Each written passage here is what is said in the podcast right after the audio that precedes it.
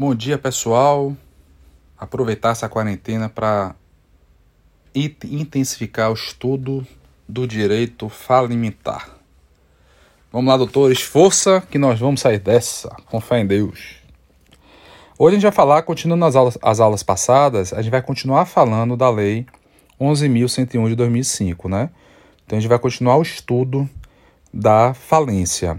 Hoje nós vamos focar um pouquinho mais na sentença falimentar, tá? Então eu vou focar com vocês hoje mais na sentença falimentar.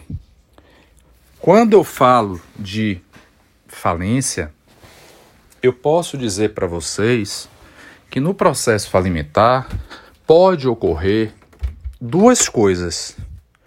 Pode ocorrer do juiz decretar a falência, pode ocorrer do juiz negar a falência.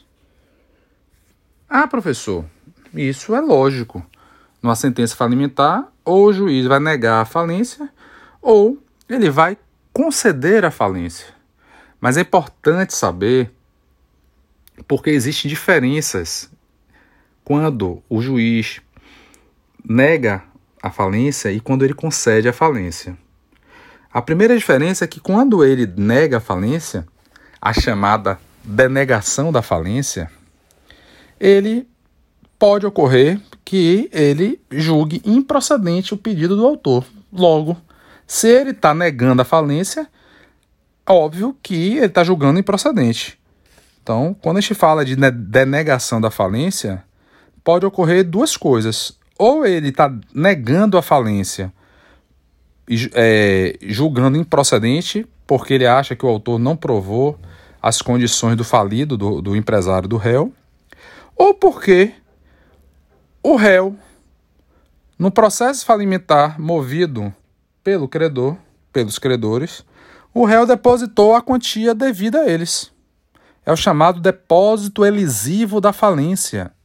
O STJ já decidiu que quando o empresário réu, num processo falimentar, deposita os valores devidos, corrigidos, atualizados monetariamente, o juiz ele é obrigado a denegar a falência, ou seja, ele nega a falência. Quando a gente fala de denegar ou negar, é a mesma coisa. Então, um juiz, num processo falimentar, ele pode denegar a falência em duas situações.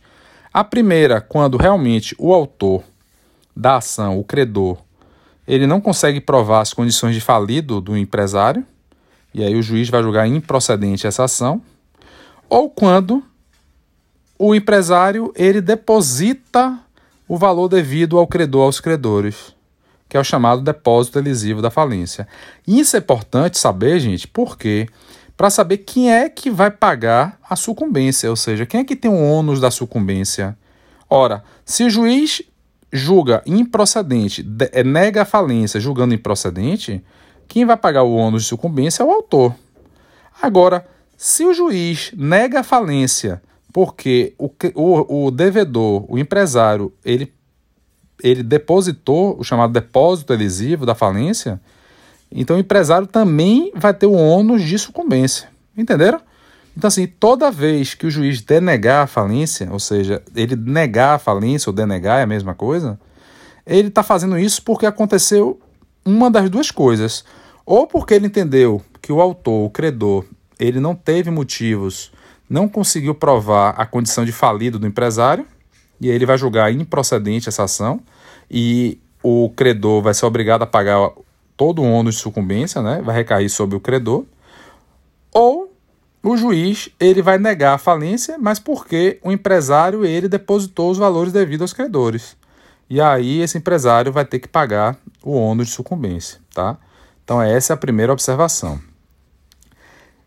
A segunda observação é, como está falando de sentença falimentar, essa sentença ou nega ou concede. A sentença que concede é chamada de decretação de falência.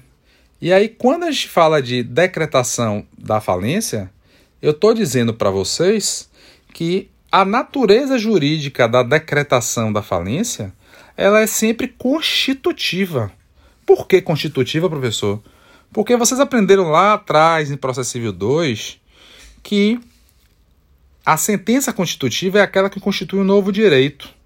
Então, quando o juiz decreta a falência e ele coloca a pecha de falido no empresário, ele está fazendo com que, com que um novo direito surja, com que novos efeitos jurídicos surjam a partir daí. Então é por isso que a natureza jurídica da decretação da falência ela vai ser sempre constitutiva. E quando a gente fala da, do conteúdo dessa sentença falimentar, doutores, a gente tem que saber que a sentença de falência tem um conteúdo genérico de qualquer sentença judicial além, obviamente, do específico que é próprio pela lei de falência. Então, o juiz, o juiz competente para julgar o pedido de falência, ele deve se atentar aos artigos do Código de Processo Civil e ao artigo 99 da Lei de Recuperação de Empresas e Falência. Então, a gente vai estudar o artigo 99 hoje, que é o artigo que fala da sentença.